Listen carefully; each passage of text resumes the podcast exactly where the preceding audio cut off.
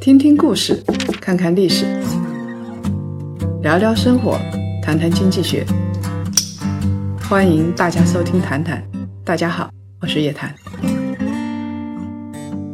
少说废话，不说假话，聪明人一起说人话，独立思考，理性投资，拒绝被洗脑。欢迎大家继续收听由叶檀财经与喜马拉雅共同推出的《谈谈》。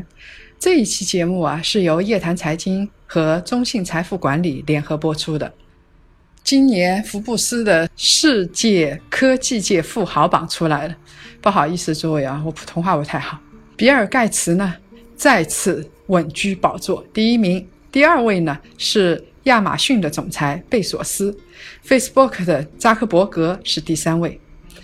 啊，中国也有两位入榜啊。马云第七位，马化腾第八位，恭喜这两位呢，比去年都进步了一个位次。而且中国富豪的新面孔越来越多了，尤其在科技界。不过呢，中国的富豪啊，目前都处于第一代，或者呢，处于一个跟第二代交接的这么一个过程。中国有句古话说过：“富不过三代。”那我们怎么撑到第三代，甚至传承百代呢？老爸会赚钱，不代表儿子会赚钱。败家的熊孩子数不胜数。在余华的小说《活着》里面，有一个地主少爷叫福贵，娶了一个好老婆。但是呢，这个福贵嗜赌成性，家里是一贫如洗呀。他这个老婆就一直等着他，所以呢，福贵最后才能回归家庭，才能活下去。啊，多说一句啊。张艺谋现在的电影不太好，但他以前的电影，这个《活着》确实是经典之作。老天是公平的，一个人有钱了，大多数就会去找好看的美女。这样的美女啊，因为她靠脸就能吃饭，所以这样的美女大多数不会拥有有趣的灵魂和聪明的头脑。一个成功商人的基因，再加上。一个头脑简单的基因，下一代拥有高智商的概率就会下降。尤其是中国古代，确实是富不过三代，因为那时候的家族财富是依附权力而生的。一旦背后的靠山消失了、倒台了，他的财富也就像冰山一样融化了。在明朝初年，应该是元末，明朝初年的沈万三。他是江南这一带最大的商人，富可敌国嘛。据说朱元璋啊要修筑，因为他明朝的首都一开始在南京嘛，他要在南京修城墙，沈万三一个人就花了三分之一的城墙，那个钱是沈万三出的。朱元璋自己出身是相当贫寒，他年轻的时候穷的差点讨饭，所以看到沈万三这样的人。眼里就出火，心里很不痛快呀。这时候沈万三就是非常尴尬了，不出钱当然不好，出钱也不好，结果就是难逃一死。最后沈万三家族牵扯到了蓝党事件，落得个满门抄斩。所以，在中国封建时代，这些富豪虽然可以积累非常惊人的财富，像沈万三一样，但是他们的财富依附权力，终究是难以长远。所以，富不过三代是老话，也就是说，当时那个年代就是这样子。其实，《红楼梦》就是典型的例子。当时的财富红人王熙凤不也完蛋了吗？下场非常的悲惨呢。但是相比来说，西方有些家族啊，财富的持久力就比较强了。大家都知道罗斯柴尔德家族，当然这个宋鸿兵的货币战争发布了之后，这个罗斯柴尔德家族就会变成权力和金钱的象征了。还有像洛克菲勒家族、古根海姆家族这样的大家族，都是延续了百年以上的财富。其实这是。中世纪以后，资本主义逐渐的有了比较完善的法律体系之后，才会有这种百年以上的财富家族。其实，像中世纪犹太人，他们的财富也无处安身，借了犹太人的钱，说把你赶走就把你赶走了。我们以前的节目里边说过，国王借了犹太人的钱还不出，那赶走了事啊。甚至是杀掉了事啊。像西方的洛克菲勒这些家族、古根海姆这些家族，他的财富能够传承，私人银行是起到了很大的作用的。简单点说，就是你有钱了，然后私人银行是帮这些有钱人来管理财富的。除了用钱继续生钱之外，还会帮他们用特殊的方式，比如说用信托的方式，把财富来延续下去。这些百年的富豪家族，他们的财富延续是有一整套的模式的。西方资本主义萌芽比较早，在十六世纪的时候，当时受到迫害的新教徒就拿着大笔的钱，当然主要是黄金白银了，从法国、意大利逃到日内瓦。然后呢，他们日内瓦的银行是很发达，他们就把自己的钱交给日内瓦的银行家来打理。到了十八世纪的时候，经过两个世纪的培育啊，日内瓦的银行家声名鹊起，这个就成为私人银行家的起源。还有一种说法是这样子的：说十七世纪的时候，当时的欧洲贵族出门打仗，我们知道，呃，当时的骑士也好，贵族也好，其实一个很重要的任务就是保家卫国嘛，他们就拿着这个长枪。骑着马出去打仗，那家里的财富怎么办呢？由留守的贵族来代替他们管理。这些留下来给他们管理财富的这一批贵族，就成为第一代的私人银行家。就是因为开启了私人银行的大门，有这些市场化的金融业，这些家族的财富，他们的家族的精神，才能够百年传承。从这个角度来说，中国的私人银行它的发育是比较慢的，啊，一开始大家都没钱，然后等到三十年改革开放之后，大家有了点积蓄，才开始有私人银行，比西方要慢几百年。从二零零七年开始，私人银行才正式的进入到中国。像中信银行算是比较早的一批，它是从二零零七年开始就开办了私人银行业务，给这些高净值人群提供完善的服务。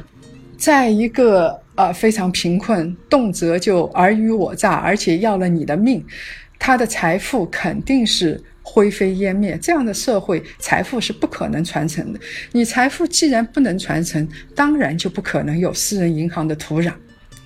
那么到现在为止，中国之所以需要私人银行，是因为民间的财富逐渐的多了。到二零一零年年底的时候，中国的高净值人群有一百五十八万。其实，在二零零六年，当时才十八万，十一年的时间，中国的高净值人群翻了三倍多，而且以后会更多。他的投资资产啊。大家想想看，来对比一下自己的财富，你看看你的财富怎么样？中国可以投资的资产超过一亿块钱的超高净值人群有多少人呢？十二万人，你是其中的一个吗？当然了，有钱不等于会投资，其实有钱人乱投资的、乱来的比比皆是，这些人的财商是明显不足的。所以这个时候，私人银行才会有市场啊。我们举个眼面前的例子啊，呃，一九九六年东南亚金融危机快要发生了嘛，还没发生的时候，当时楼是炒到最高的，香港也是风行炒楼。当时歌星钟镇涛他也炒楼，大炒特炒，而且他是借钱炒楼，也就是说是用杠杆。但是事情很快起变化。仅仅过了一年，到九七年的时候，亚洲金融危机就爆发了，然后货币大幅震荡，香港楼市就崩盘。钟镇涛不光是因为他还不出钱，他的房产被没收了，而且他无法清偿债务。更可怕的是，他当时是借了一些高利贷来炒房，高利贷的利率是百分之二十四。呃，他的房产就必须要，如果他借一年就百分之二十四的话，他一年的平均房价提升要超过百分之二十四，那他才能还得出这笔钱。这当然是不可能的。到二零零二年的时候，钟镇涛就没办法，只能宣布破产。他要偿还的债务是二点五亿港币。钟镇涛，我不知道他脑子好不好，但是他的前妻张小慧在这里边肯定是起了很大的作用。张小慧，我们知道她演过电影，看起来是非常美，而且是骨肉停云的这么一个美人，为她的破产是出了大力的。因为这个张小慧从小是锦衣玉食，她生活是非常奢靡的。据说啊。欧美什么地方再偏僻的地方有什么好吃的好玩的，只要问张小慧，她都知道。九六年在金融危机爆发之前，就是张小慧建议钟镇涛去投资房地产。当然了，美人是跟着钱跑的，大部分情况下啊，投资失败了，张小慧呢，转眼也就跟钟镇涛离婚了。找个拜金的老婆，长得还很漂亮，钱没了，不离才是怪事情。其实钟镇涛是急功近利，他想暴富。当然他已经很有钱了，但是他想有更多的钱。但是呢，他在不懂投资的情况下，把钱全部都砸到不动产里头，因为他他把鸡蛋放在一个篮子里头，风险一旦失控就彻底完蛋，鸡飞蛋打。现在这样的人也不少了。其实我现在看到国内的很多人，他们是把所有的钱都投到房地产上。其实真是让人捏一把汗。如果我们假设有一天中国的实体经济好转的非常好，严厉的房产税一定会出炉。请问这个时候，手上所有的钱都捏在房子里的人，这样的人该怎么办？他其实让他拿出一万块钱的现金，他都是拿不出来的。这个时候你怎么养活家里人？怎么向家里人交代？其实呢？我们刚才说的是那些有钱人，普通家庭也会经历相同的痛苦，只不过你平时就已经挺痛苦了，所以破产的痛苦有可能不像钟镇涛来的那么猛烈。不管你是因为爱结婚的，还是因为钱来结婚的，如果你一旦投资失利，恐怕很难逃过夫妻失和这一关。也有句老话，中国叫。夫妻本是同林鸟，大难来时各自飞。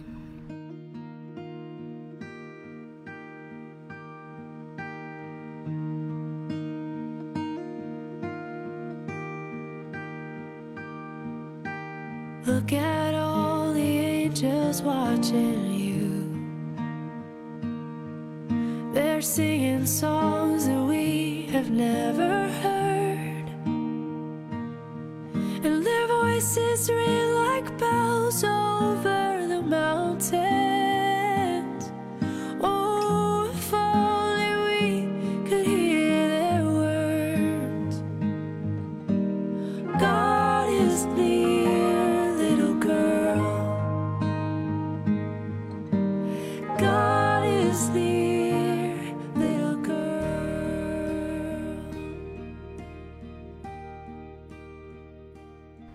我看到网络上有个故事，有个男人有钱，他的爱好呢就是投资股票。他当然一直做的还不错，但是当他大规模大笔的投入的时候，刚好碰上了二零一五年的股灾，他损失了二十多万块钱，但是两套房一辆车还在，东山再起不是没有机会啊！而且二十多万，我想。对于这样的家庭来说，不算是一个很大的、不可承受的损失。但是这个时候，他的家里起变化，这老婆一直在埋怨，每天都给这个男人脸色看。两个人一吵架，这老婆就说：“你当初损失了二十万，你当初损失了二十万。”这老公啊，他的心里就彻底崩溃了。他心态再好，也忍受不了这样的喋喋不休啊！最后两个人在民政局见面，结婚八年，因为区区的二十万，这场婚姻崩盘了。其实说白了，这二十万算个什么呢？但他老婆心里就是过不了这个坎。他什么时候买什么东西，他都觉得那个二十万都在，失去的永远是最好的。当然，我认为在这件事情里边，他老婆更担心的是，你既然失败了一次，这个老公以后的投资万一也以失败收场，这可怎么办呢？所以，他老婆其实喋喋不休的背后，是对老公的不信任，是一种心理焦虑。不管是对政府、家庭、个人来说，都是一条准则：经济基础决定上层建筑。结婚后，两个人当然最美的时间已经过去了，因为你呃把。对方溢价提的最高的时候是恋爱的时候，如果一旦结婚之后，然后就是生活琐事嘛，容易发生争执。一旦经济水平跟不上，发生悲剧就是一个大概率的事件。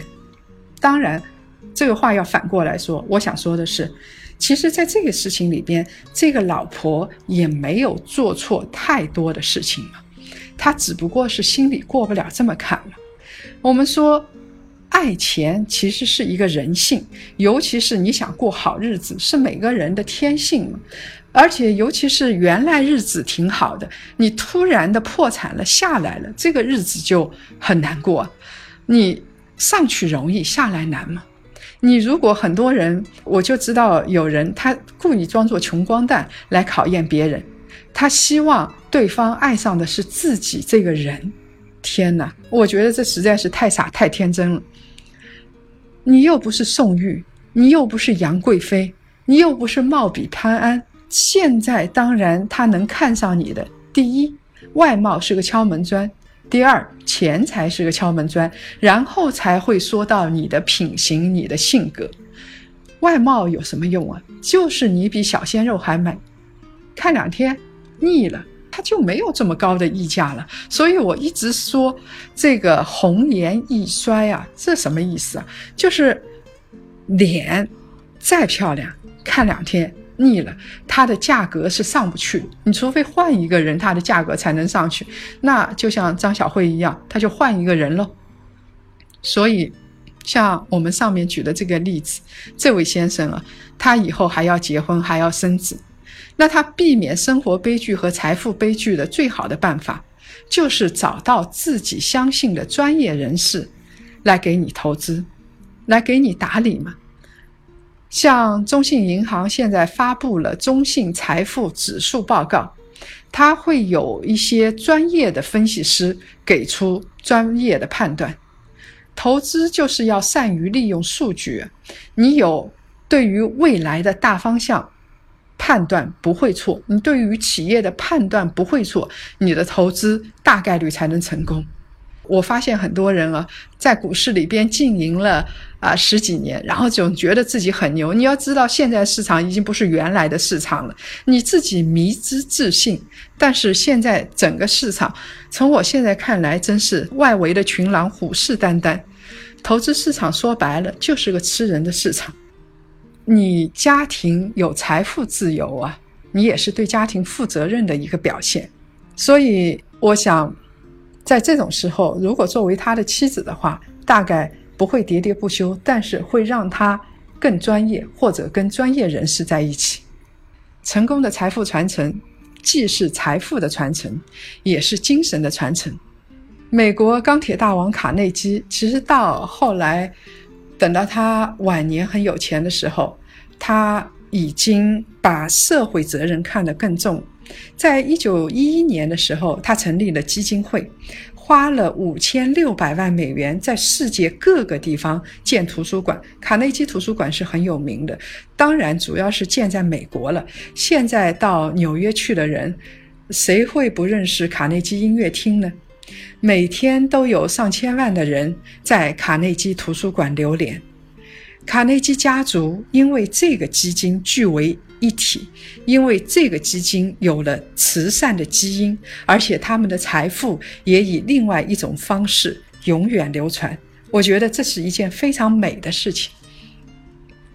想要让你的财富传承下去，想要让你为善的基因传承下去，想要让你的财富传承成为一种经典的文化。那么就要找到一流的私人银行去做，像国内目前的私人银行做家族信托啊、全权委托啊这些业务，你如果有钱的话，如果是有钱，然后让非常专业的私人银行的理财师帮你打理，这也是一种很良好的途径。中信银行私人银行在这方面进行了比较早的探索。在国内呢，目前也算是处于领先地位。啊，说到这儿，很多人又说了，叶老师，你又做广告了。那当然是啊，我想跟大家说的是，只有我们有源源不断的财富来源，那么我们这个节目，我们的文化也才能持久。希望大家能够理解啊。其实，最后说到家庭的财富悲剧，总结下来，现在就是两个事情：第一，太集中。也就是说，你不是专业人士，你不是巴菲特，你不要把鸡蛋放在一个篮子里。普通家庭理财，你是需要分散风险，比如说高风险、低风险，这个东西就需要每个家庭是不一样的，它需要专业人士来给你配置。你如果把你的钱，所有的钱都砸到楼市或者砸到股市里边去，一旦出事，连逃都逃不出来，这个问题就很大。像。债券、基金、股票、保险这些东西，你必须要做高端到低端风险的这些家庭资产配置，它才能有效的规避风险。另外一个问题就是，他们自己不专业，但是又特别特别自信啊，这样的人也很多的。他总觉得自己实体做成功了，投资也能够成功；实体做成功了，投资同样能成功的人是很少的。你看，现在股市里有很多大爷大妈，从牙缝里省下来的养老钱拿来炒股，亏得一塌糊涂。这些人本来这些钱是可以提升他们的生活质量的，但是现在填了无底洞。你如果是没时间研究、没时间来操练，就要找到诚信的、可靠的、专业的人士来帮你做。你投资市场，我说过，本来就是吃人的市场。投资市场里边都是狼哎，那你要怎么战胜市场呢？你要找到一个老虎才能战胜市场。你如果自己贸贸然进去，那绝对是羊入虎口啊。呃，这个时候我们再说中信财富指数，它其实是可以作为。普通投资者的投资参考里边的一种的，当然有很多数据，你可以每个人他看的数据不一样，你复盘一下这个数据，如果预测市场比较准的话，你就可以长期的用这个数据。啊，每个专业人士他用的这个数据库都是不一样。我是从来不相信天真的感情的，有人崇尚说贫贱家庭也可以和和美美的过日子，我认为。只有中产收入阶层以上的人，然后你再加上理性的头脑，才可以过上幸福的日子。拜托啊，如果你孩子上学交钱都交不了，如果他的同学都到境外去，到剑桥、到牛津，然后到暑假去旅游，你呢只能带着他坐着小车、坐着地铁到方圆十里之内去打转，相信你不会好受，你的家里人也不会好受。人是有人格尊严的，我当然相信人格是平等。但是我们经常说，构成人格尊严里边很重要的一条是财富的尊严。这个财富的尊严不是你去炫富、去炫包包、每天大吃大喝、每天喝茅台，而是说你有选择的自由。如果说你有钱，你有选择的自由，但是你自愿去选择粗茶淡饭。这个会体现精神的力量。如果你没有选择权，每天不得不粗茶淡饭，甚至连粗茶淡饭都吃不上，这个时候就不要给自己脸上贴金，说是什么绅士风度了。为家庭的财富去进行专业理财，这个不是一件庸俗的事情。说到财富，绝对不庸俗，你是为家庭负责的必须的举措。一个人如果对家庭都不负责任，我相信他的价值观也高明不到哪儿去。你自己吃糠咽菜，你让你的孩子也跟着你吃糠咽菜，你说你的人格很高贵吗？如果没有办法，我们同情；如果你自己迷之自信产生的失误，然后让家里人跟着你背锅，我觉得这无论如何也说不过去。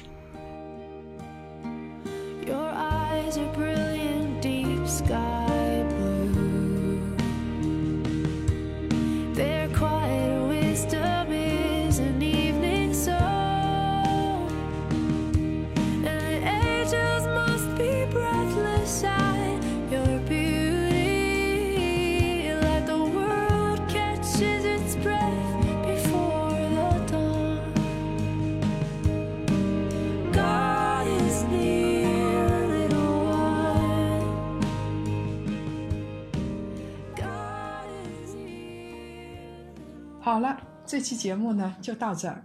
今年啊，我们华东、华南、华中、华北四大地区的线下活动已经陆续落地，有闭门创富会、高端投资理财会。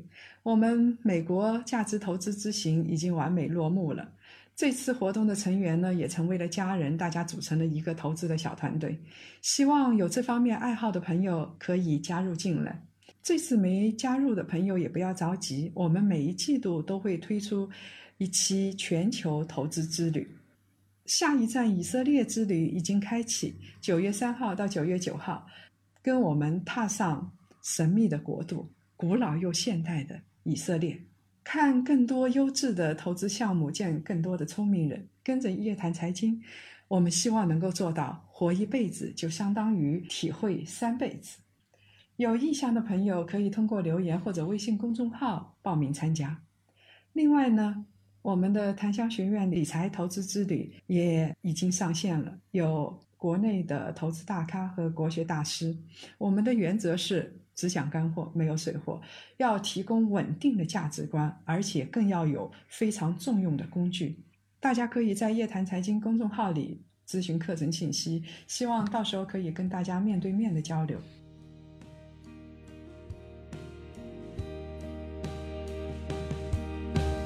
Jesus bends to hear you breathe, and his tender hands are holding you tonight, and his heart is ravished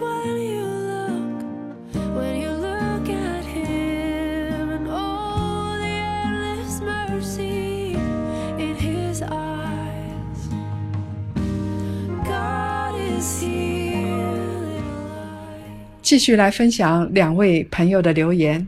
有一个朋友叫黑风筝，他说啊，所有的哲学穷尽极致的道理就是活在当下，和现实的能力结合起来，找到一个适合自己的快乐的生活方式。生活方式没有对错，只要适合就行。呃，这话有道理，但是。确实有的东西，如果你突破法律底线的话，这个是有对错的。比如说你碰瓷，这当然是一个错。但是你是愿意快节奏还是愿意慢节奏？这个我觉得确实像这位朋友说的，没有对错之分。另外一个朋友名叫 Light，他说啊。一个就够了。我们上一期说的是有几个太太嘛？是一夫多妻还是一夫一妻多妾？然后这位朋友就说一个就够了。种什么因得什么果。如果你今天种土豆，到收获的季节，你得到的也是土豆。近朱者赤，近墨者黑。你是什么样的你，你的周围的朋友基本上也是这样的，跟你差不多。所以你总是说别人不好，你如果周围都是不好的人，你想想看，自己肯定也是这样的人，也有不好的地方。世事无常，与其浪费时间，还不如做点有益于他人的事情。这位朋友啊说的话跟查理芒格，就是巴菲特的那个搭档说的很像。芒格好像说过这么一句话，就是说你要找到最好的另一半，你首先要让自己成为最好的人，要配得上，否则的话是不可能找到最好的另一半的。如果各位想了解更多财经经济类资讯，请搜索拼音谈财经，或者呢关注公众号夜谈财经。下周五下午五点，同一时间，老地方。我们不见不散。